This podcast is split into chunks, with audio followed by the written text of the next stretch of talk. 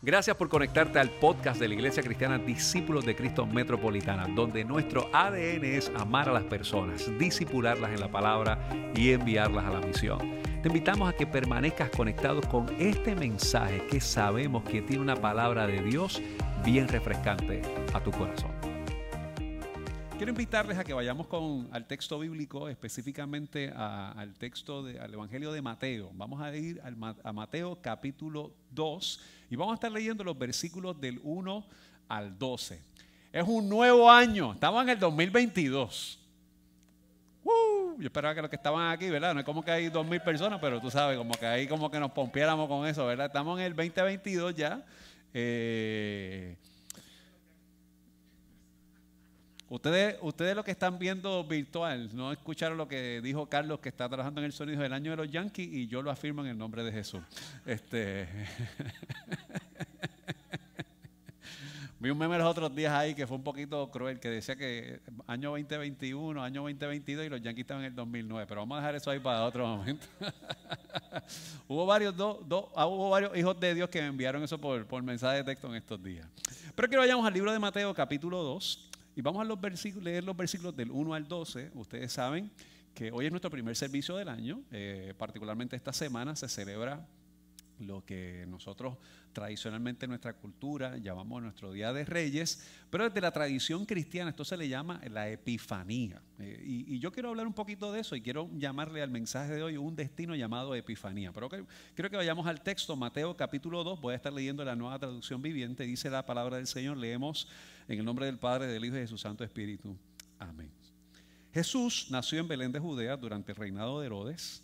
Y por este tiempo, algunos sabios de países del oriente llegaron a Jerusalén y preguntaron, ¿dónde está el rey de los judíos que acaba de nacer?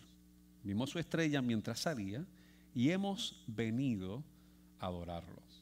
Cuando el rey Herodes oyó eso, se perturbó profundamente, al igual que todos en Jerusalén.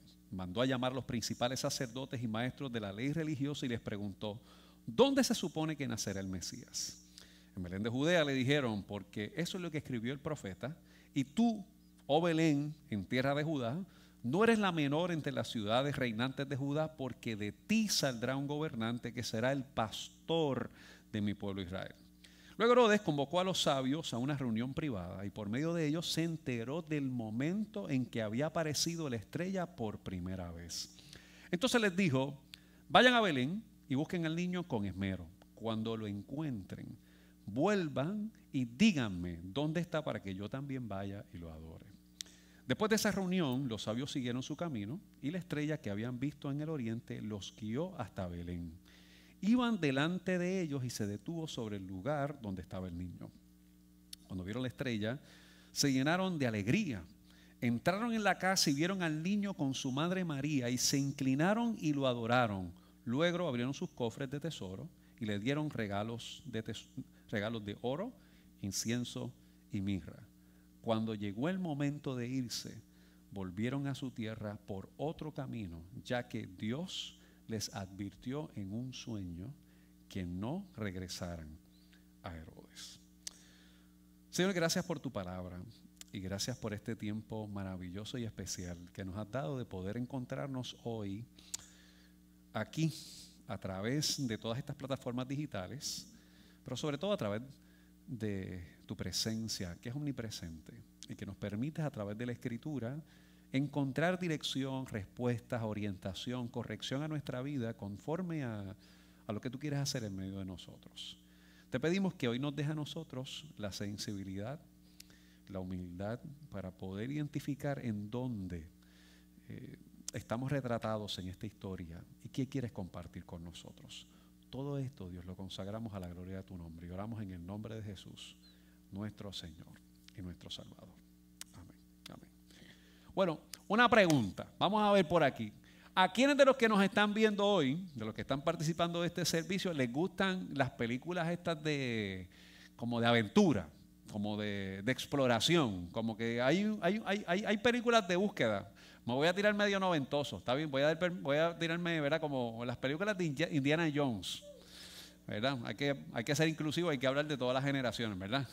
Y las películas de Indiana Jones, ¿verdad? Particularmente Indiana Jones era este personaje, ¿verdad? Para todos estos muchachos que no saben de lo que estoy hablando, que se dedicaba a hacer una búsqueda, ¿verdad? De, algo valioso, ¿verdad? Por ejemplo, hay, hay una película que, que, tiene que ver con el arca perdida. Y él se mete por un montón de cuestiones, de, lugares para, para encontrar el arca perdida. Si usted es un poco más reciente, pues usted tiene Lord of the Rings y de alguna manera u otra hay también como algún tipo de fenómeno de búsqueda con este asunto de los anillos y, y ver, porque eso encuentra, porque de alguna manera eso recoge algún valor y hay algunas luchas con respecto a todas estas cosas. Eh, todo lo que tiene que ver con un escenario de aventura o de búsqueda es importante. Cuando, por lo menos yo que me crié con, con los Nintendo, eh, ya en la época de los 80 que empezó con, con, Mario, Mario pues tenía un objetivo, tenía que pasar por una, diferente, por una serie de desafíos para poder rescatar a la princesa que estaba, que era presa de, de ¿cómo que se llamaba él? Este, ¿Cómo? Bowser, Bowser. Aquí tengo dos o tres gamers, ¿verdad? si son mudos explotan, ¿verdad?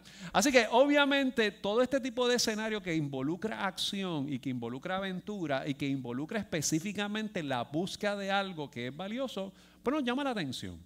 Eh, ahora, cuando nosotros miramos esto que yo acabo de decir y esto que yo particularmente estoy presentando desde la historia que tradicionalmente nosotros conocemos como la historia de los magos del Oriente o, los sabios del Oriente y que nuestra cultura retrata como la historia de los reyes magos, muy pocas veces las podemos nosotros relacionar con este proceso de alguna travesía de acción.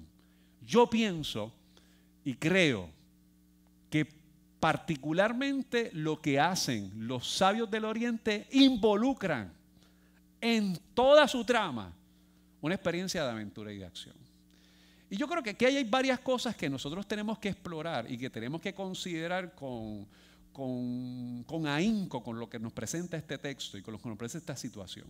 Primero, porque lo que nosotros estamos haciendo en este momento cuando vemos esta historia tiene que ver exclusivamente con un proceso que se da en la búsqueda de unas personas que se dedican exclusivamente a estudiar los astros, las estrellas. Y como hemos dicho en otras ocasiones, yo recuerdo que el año pasado cuando estuvimos hablando de la Navidad inesperada, de las cosas que nosotros estábamos hablando particularmente tenía que ver con que estas personas, más allá de verlos como magos, como, como si fueran hechiceros o todas estas cosas, la mejor manera de poder describirlos es que son intelectuales. Son personas que debido a la tecnología y a los instrumentos de ciencia que hay en ese momento, pues las estrellas comunicaban y era lo que de alguna manera pudiesen tratar de comprender ese mundo de esa época. Y para mí esto es muy importante que nosotros lo miremos porque estas personas están tratando de entender las cosas que están ocurriendo. Y en un mundo donde existen todas las teorías de conspiración habidas y por haber, yo pienso que la historia de los sabios del Oriente nos puede arrojar demasiadas cosas importantes. Y yo quiero pensar esto en dos dimensiones. Uno, que nosotros estamos comenzando un nuevo año.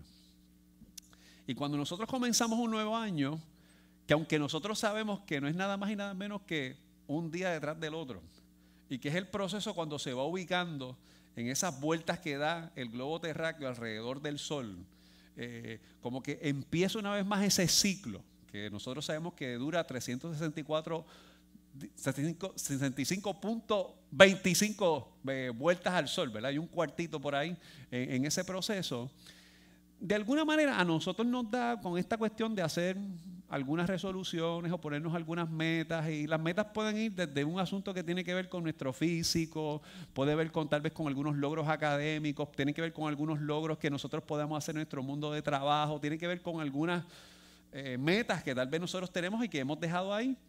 Y yo quisiera pensar eso particularmente desde esa dinámica de lo que es la travesía que se da con estos hombres que entendemos que nos presenta la Escritura y cómo pueden llegar a su punto de destino. Es decir, si nosotros tomamos lo que ellos hacen de estudiar los astros como esa travesía para alcanzar la meta, que en este caso es encontrarse con el niño, lo podemos asociar con este asunto de las resoluciones. Ahora bien, pero para no irnos tan light y tan trivial como algo de alcanzar metas, yo quisiera también mirarlo en cómo esto se ubica en que nosotros como creyentes entendemos que la experiencia de la vida y como cristianos y cristianas que somos, algo que nosotros queremos hacer o entendemos que quisiera que ocurriera con nuestra vida es tener un encuentro con Dios. Y que es un encuentro transformador para nuestra vida. Y tengo que pensar que ese proceso que se ubique en la transformación, pues involucra cambios inesperados también. Porque no es que realmente el año solamente cambia, es que debe ocurrir algún proceso de transformación en nosotros para ver qué realmente ocurre en nuestro interior y qué Dios está haciendo en nuestra vida.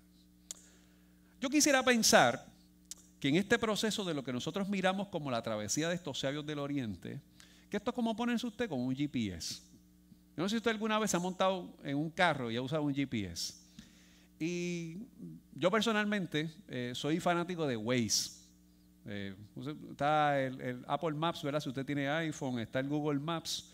Yo personalmente me gusta mucho Waze porque Waze, eh, esto es un anuncio no pagado para ellos, pero Waze este particularmente es responde a las contribuciones que tienden a hacer los demás conductores y posiblemente a través del satélite te dicen posiblemente qué rutas están menos ataponadas que otras, ¿verdad? Eh, ahora, yo no sé si a ustedes les ha pasado que ustedes utilizan algún tipo de sistema de navegación que tiene que ver con este tema de llegar a algún lugar que uno quiera, y quizás usted no domina el lugar donde va, pero cuando la ruta se la dan, usted dice, adiós, pero había una ruta más corta. Diste una vuelta innecesaria. Y no solamente eso, sino que pudiera ser que hay algunos sistemas de navegación que realmente no son eh, muy asertivos y pudiera ser que te meten a un lugar que es totalmente distinto al que uno quiere y te metes por unas ceras y por unas montañas y te metes por estas únicas calles que son bien empinadas. Eh, bueno, yo me acuerdo que cuando fue para cuando yo iba para la boda de Abraham y de Sugel, que el, GPS me tiró para un sitio, me tiró para donde era, pero me tiró por dentro de una urbanización que había un portón cerrado que yo no podía pasar por allí. Este, y todo me acuerdo que me celebraron y todo cuando llegué allí a, a la ceremonia. Nunca me habían aplaudido tanto para llegar a una ceremonia de boda, ¿verdad? Este, y, por qué para mí esto es bien interesante? Porque el hecho de que uno utilice un sistema de navegación que nos lleva a nuestro punto de destino y que realmente nos apunta al lugar que verdaderamente queremos llegar, no cancela que la ruta sea complicada, sea difícil y que sea inesperada. Porque por lo general cuando uno pone algo en el GPS, uno lo que está pensando es que quiero llegar. Es más, es posible que usted quiera utilizar la ruta más corta, pero la ruta más corta pudiera ser que es la ruta más complicada, más difícil. Y a todos nos gusta lo que sea rápido. Las personas cuando hacen dieta quisieran rebajar 25 libras en dos semanas. Nadie quiere rebajar 25 libras en cuatro meses, ni en cinco meses. Todo el mundo las quiere rebajar la semana que viene. Nadie quisiera hacer X cantidad de dinero en un año. Quisieran hacerlo en dos semanas o en dos meses. A nosotros nos gustan las cosas rápidas. Pero sabemos que no todo necesariamente es rápido. Que todo requiere un proceso y que en eso tiene que haber un proceso de madurez. Ahora, antes de entrar al texto y con todas estas cosas que pretendo que atendamos en el día de hoy, hay algo que también ocurre aquí en la tradición cristiana. Porque yo creo que este día que nosotros tradicionalmente le llamamos el Día de Reyes, 6 de enero de todos los años, pues obviamente nosotros lo consideramos como una alternativa y como una oportunidad de festejo y particularmente de intercambio de regalos. Particularmente en nuestra cultura, pues está el asunto de la cajita y, sacamos pasto para los camellos y, y algunos le ponen agua y hay una controversia que si los regalos se ponen debajo de la cama o se ponen en el árbol, que si se envuelven, que si no se envuelven, que si hay que dejarle agua a los camellos, pero los camellos no toman agua porque se supone que ellos puedan atravesar distancias grandes. Y de repente se constituye en una actividad linda, especial, eh, significativa, extraordinaria, pero que pudiera ser, es más, me atrevo a decir, que a veces olvidamos el concepto de la epifanía que nos presenta esto. Porque no podemos ignorar que esta fiesta particularmente tiene un origen directo con la tradición cristiana de lo que es la epifanía. ¿Qué es la epifanía? La manifestación transformadora de algo que podemos nosotros decir que es la revelación de Dios para nuestro corazón. Ahora, ¿será posible? Leía un artículo de una pastora metodista que se llama Alan Anderson, Alan Anderson, que tal vez el cristiano ha perdido el sentido de expectativa y asombro y por lo tanto no se da cuenta de las epifanías de Dios en su cotidianidad. Perdemos el objetivo, perdemos la idea de que realmente Dios quiere hacer algo en nosotros. Y aquí yo quiero que vayamos al texto, porque hay varias cosas que yo me parece que la historia de los magos y de los sabios realmente nos pueden ayudar a ver en diferentes instancias y que me parece que son fundamentales. En primer lugar, yo creo que aquí nosotros tenemos que pensar que hay varios datos bien básicos de primera instancia que a veces no pensamos. ¿Qué es lo que lleva a los magos a transitar y a moverse de punto de partida? Dice el texto bíblico que cuando ellos en el versículo 2 eh, dicen que llegan a casa, al palacio de Herodes, dicen, ¿dónde está el rey de los judíos que acaba de nacer? Vimos su estrella mientras salía y hemos venido a adorarlo. Lo primero es que nosotros tenemos que partir de la premisa que lo que ellos ven que es una estrella, ahí pasan dos cosas. Uno, esa misma estrella, pudiésemos decir que todos la podían ver. Pero solamente ellos encontraron algún valor, significado y dirección para dejar su comodidad y tratar de entender qué es lo que estaba pasando ahí. Dos, para que una estrella pueda, uno pueda darse cuenta de que está ahí, ¿qué tiene que ocurrir? Que es oscuro. Nosotros sabemos que las estrellas están todo el tiempo ahí. Pero usted y yo sabemos eso y tal vez podemos tener acceso allá a base de los instrumentos que tenemos en la tecnología de este tiempo. Pero para aquella época, la única manera que usted sabía que había una estrella en el firmamento es que tenía que ser oscuro. De noche. En otras palabras, que las cosas no fueran claras. Eso para mí son dos planteamientos demasiado importantes para nosotros pensarlo del inicio de un nuevo año y de como aquellas cosas que nosotros entendemos que quisiéramos alcanzar en esta nueva temporada de nuestra vida. De hecho, hay dos cosas que yo pienso que a veces no pensamos que hacen los magos del Oriente o los sabios del Oriente en su travesía y es que nosotros tendemos a pensar que lo que ellos regalan son oro, incienso y mirra. Y ciertamente, según el escrito bíblico, eso es lo que ellos hacen. Y vamos a entrar a ese tema ya mismito. Pero para entregar el oro, el incienso y la mirra, tuvieron que sacrificar tiempo y comodidad. Piense usted cuando va a hacer un regalo de Navidad. A alguien es más, piense cuando usted le va a hacer un obsequio a un niño específicamente. Usted le quiere hacer un obsequio a esta criatura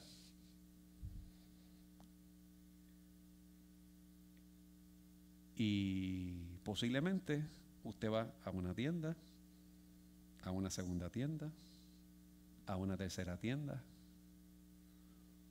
Uno camina, dice, ¿esto le gustará? ¿Realmente esto será lo que necesita? Usted llama a la familia. Usted le pregunta cuál es el tamaño. ¿Tú crees que esto le guste? Ya y nada más. Usted tiene hora y media. Y usted se montó en el carro y fue a un centro comercial.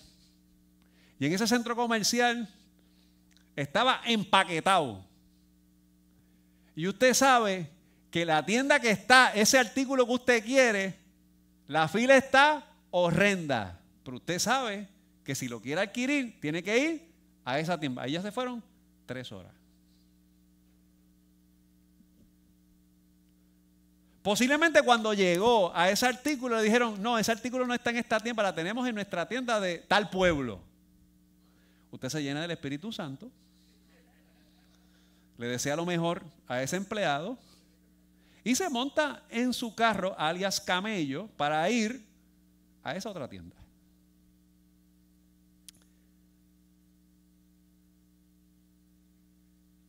Posiblemente usted lo compra y cuando usted lo paga, usted siente un alivio increíble. Lo logró. Pero pudiera ser que cuando usted llegó a la tienda que tal vez era, le tengan que decir, no, aquí no está. Aquí pasan varias cosas interesantes con estos muchachos. Ellos ven algo ven una estrella y se dan cuenta de algo con esa estrella que las demás personas no se habían dado cuenta. Ellos consideran que esa estrella que está en el firmamento y que está en la oscuridad dice algo de Dios para su vida. Yo quisiera que nosotros vayamos al Salmo 19, versículo 1 y 2. Y el Salmo 19, versículo 1 y 2 para mí es un salmo bien interesante porque el salmista dice algo y que yo quisiera leerlo en el día de hoy como punto de partida específicamente en lo que nos da a nosotros alguna dirección de lo que es la sensibilidad lo que Dios puede hacer en medio nuestro. Y el Salmo 19, verso 1 y 2 dicen, el cielo, los cielos proclaman la gloria de Dios y el firmamento despliega o anuncia la obra, la destreza de sus manos. Día tras día no cesan de hablar, noche tras noche lo dan a conocer. Pareciera que estos sabios del oriente entendían eso mejor que los mismos hebreos, que estaban bajo el mismo cielo. Porque usted sabe que el cielo que nosotros tenemos es el mismo cielo que tiene todo el mundo. Pero ellos pueden notar que en los cielos hay algo que Dios nos quiere comunicar. Ahora, para que no desviemos el carro demasiado. No es que usted se ponga a mirar las estrellas y empiece a hacer todas las profecías habidas y por haber. Y se convierte en un Nostradamus de, de esta época. Eso no es lo que estamos hablando. Pero usted realmente tener su sensibilidad alrededor de lo que ocurre, de que Dios nos está invitando a hacer, cuál es la comodidad que tenemos que comenzar a dejar cuál es el tiempo que tenemos que dedicar a esta travesía que tenemos que empezar. No hay nada que usted quiera alcanzar y no requiera sacrificio. No hay nada que usted quiera alcanzar y no requiera tiempo. Pero a veces queremos que Dios trabaje en nuestro matrimonio, pero no tenemos el interés de dedicarle tiempo de hacer sacrificios. Y a veces queremos que Dios trabaje en nuestro hijo o en nuestra hija, en nuestro sobrino o nuestra sobrina, pero no tenemos el interés de dedicarle ni tiempo ni hacer sacrificios. Queremos que Dios trabaje en mi vida y queremos que Dios desarrolle un ministerio en mi, en mi, en mi, en mi vocación o en mi trabajo y hacer algo, pero no tenemos ni el interés de sacar tiempo ni sacrificar unas cosas para Dios. Es imposible. Nos montamos en el carro en el GPS y aquí hay algo que pasa con los magos, que yo pienso que es demasiado fundamental para nosotros mirarnos. El GPS los tiró por una ruta que cuando ellos siguieron, en vez de continuar su trayecto hacia Belén, decidieron parar en Jerusalén. Y claro, eh, cuando uno lee esta historia y uno, la lee con, algún sentido de, de suspicacia, uno se da cuenta que, que fueron bien atrevidos. estos, estos muchachos fueron a casa del rey Herodes. Y lo primero que dicen es, ¿dónde está el rey de los judíos y que venimos a adorarle? ¿Dónde está el rey que acaba de nacer? Usted imagínese que usted va donde el rey de los judíos, porque el César ha, ha instaurado a Herodes en la provincia de Judea como el rey de esa gente. Y vienen estas personas que dependiendo de la tradición se entiende que un sabio era como un asesor monárquico de costumbres babilónicas o de otras partes de esa área. Y que se le acercan a este hombre y le dicen, oye, papo, ¿dónde es que está el, rey, el rey de los judíos que nació hoy? Y para colmo se lo dicen a un tipo que es un lunático, que es un asesino. Lo curioso es que Herodes decide consultar a su equipo asesor. Y su equipo asesor, que pudiésemos entender que está alineado a actividad farisaica, conocedora de la ley, tan pronto en la estrella dice, no, eso tiene que ver con, con en Belén. Ven la misma estrella. Entienden lo que está ocurriendo pero no están dispuestos a sacrificar tiempo ni comodidad. Interesante.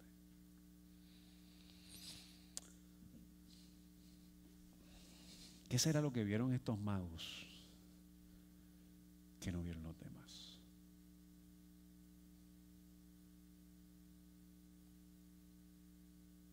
¿Qué es lo que tú estás mirando hoy? Tú tienes unas metas y unas proyecciones. Pero el destino es encontrarse con el niño. El destino es encontrarse con el Dios encarnado que ha nacido.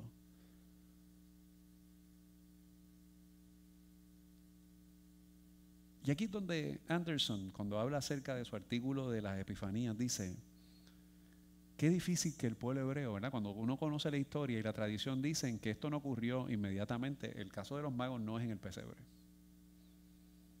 Se entiende que ocurre unos cuantos años después, de hecho el niño está en una casa. Esto es lo que diríamos en inglés, esto es un toddler. Así que por dos años, estos líderes religiosos ni se han dado cuenta que Dios está entre ellos.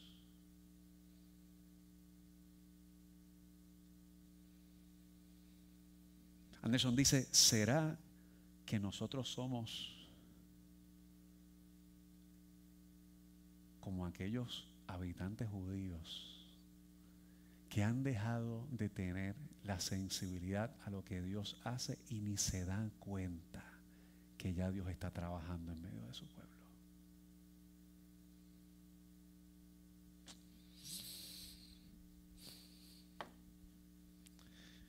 Yo me doy cuenta cuando yo leo esta historia, y lo digo con mucha vergüenza, que yo me parezco más a los judíos que a los magos del oriente. Que Dios está haciendo cosas alrededor de nosotros.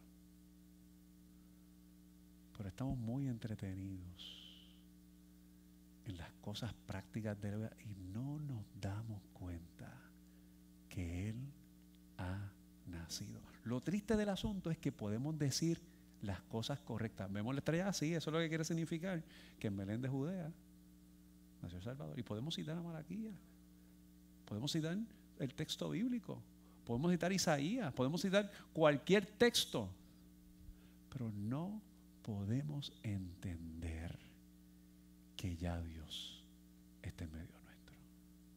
Wow.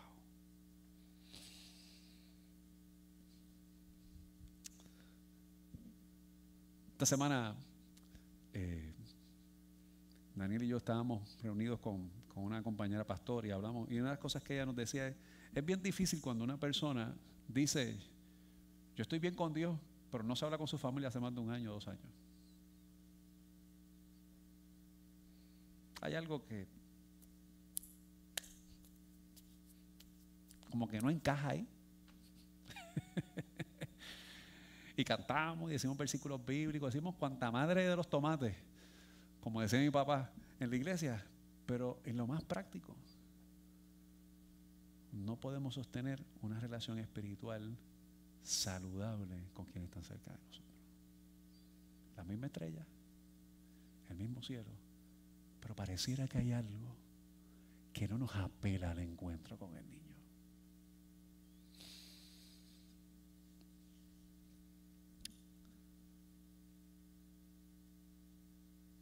A veces pensamos que la travesía para encontrar con el niño ocurre de día. Pero la estrella se ve en la oscuridad. Y yo quiero, yo quiero decirte esto esta mañana porque yo pienso que aquí hay un planteamiento demasiado significativo e importante que nosotros podemos pensar. Porque tal vez como decía Anderson en su artículo, dejamos de esperar epifanías. Dejamos de tener la expectativa de lo que Dios haga y nos acostumbramos a nuestra propia melancolía.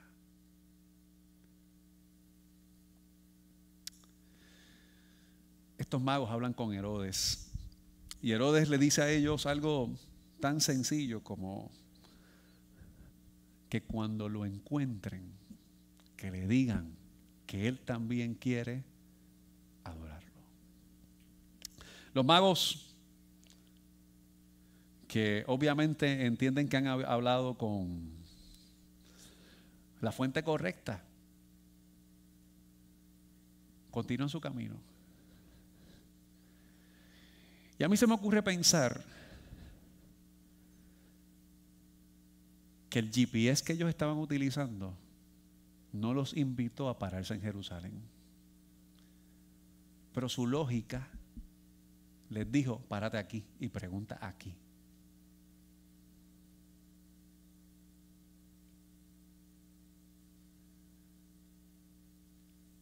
Siguen su camino. Y dice la escritura que un tiempo más adelante, esa estrella se detiene en Belén. Y aquí hay algo que me parece genial, y con esto voy terminando, ¿verdad?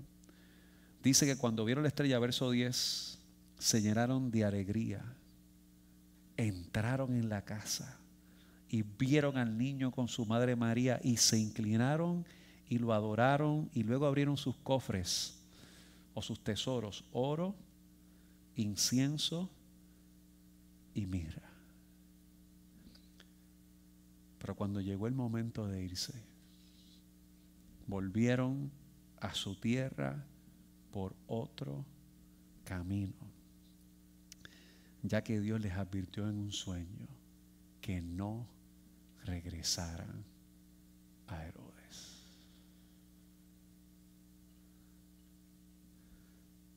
Al inicio de este mensaje, antes de comenzar, había un video que decía que hay muchos de nosotros que lidiamos con nuestro pasado.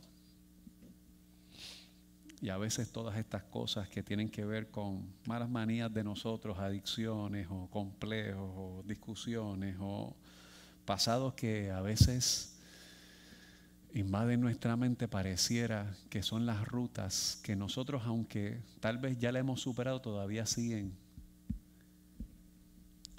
en el bagaje de nosotros. Y aunque no estamos directamente transitando por ellas, no continuamos nuestro camino porque seguimos pensando en esas rutas. Yo me imagino que cuando los magos llegaron allí, los sabios dijeron, diache, qué papelón. Pasamos por Herodes. Y si utilizamos los nombres de ahora de, Gaspar Melchor y Baltasar, Melchor le hubiese dicho a Gaspar, papi, qué papelón. La idea fue tuya de ir donde Herodes. Y sale de Baltasar y dice, no, la idea fue tuya, Melchor, no te, no te, no te metas a los monchos ahora.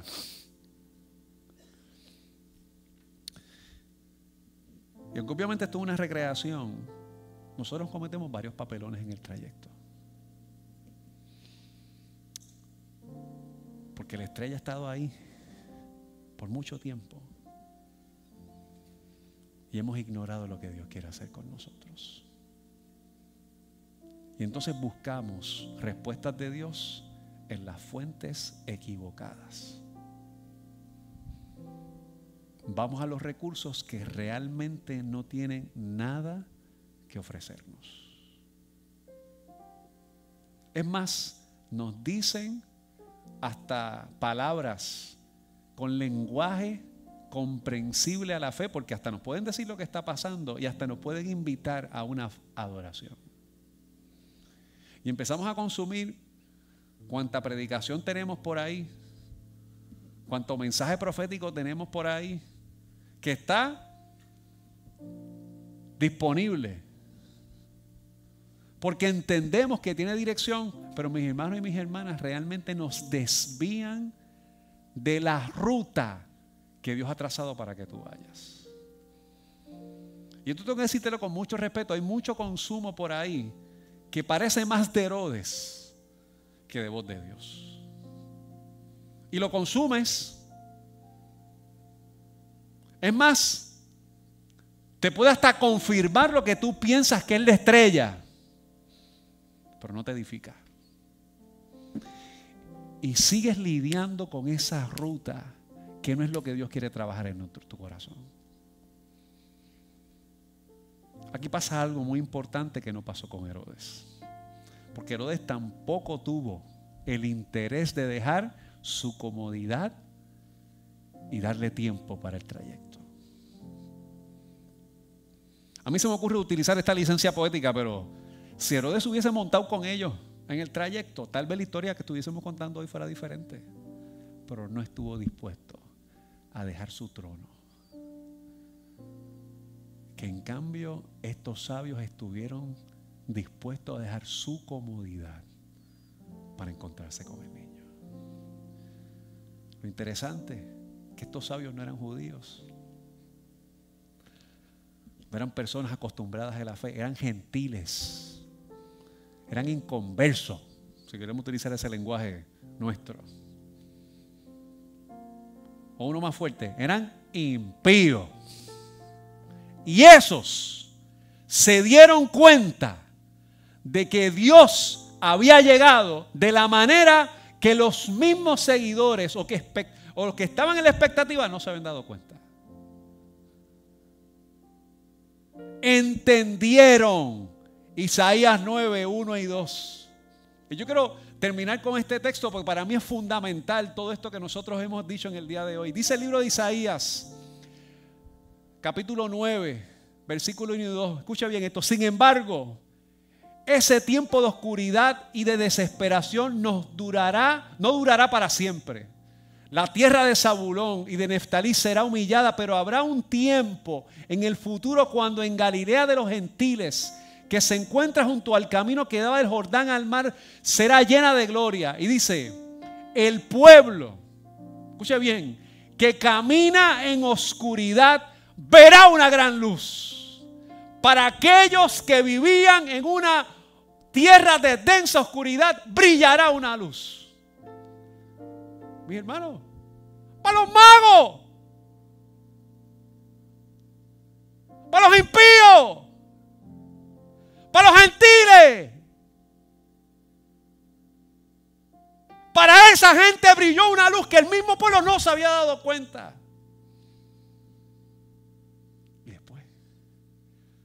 un niño nos es dado. Y su principado, su reino sobre su hombro.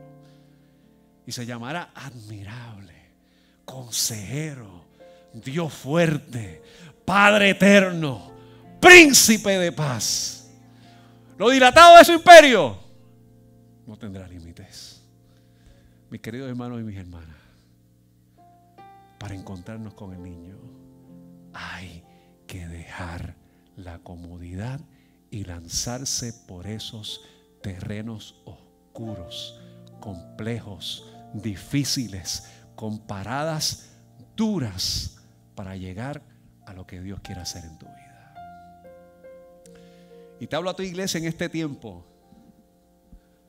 Dios nos convoca en esta temporada a tener un verdadero encuentro para seguir por otro camino.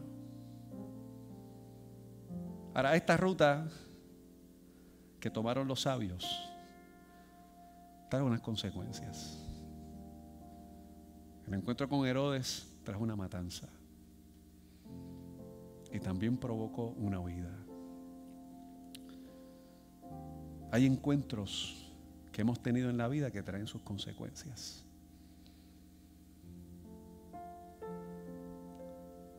Hay errores que hemos cometido, el pecado que a veces se apodera de nuestra vida, eso tiene sus consecuencias.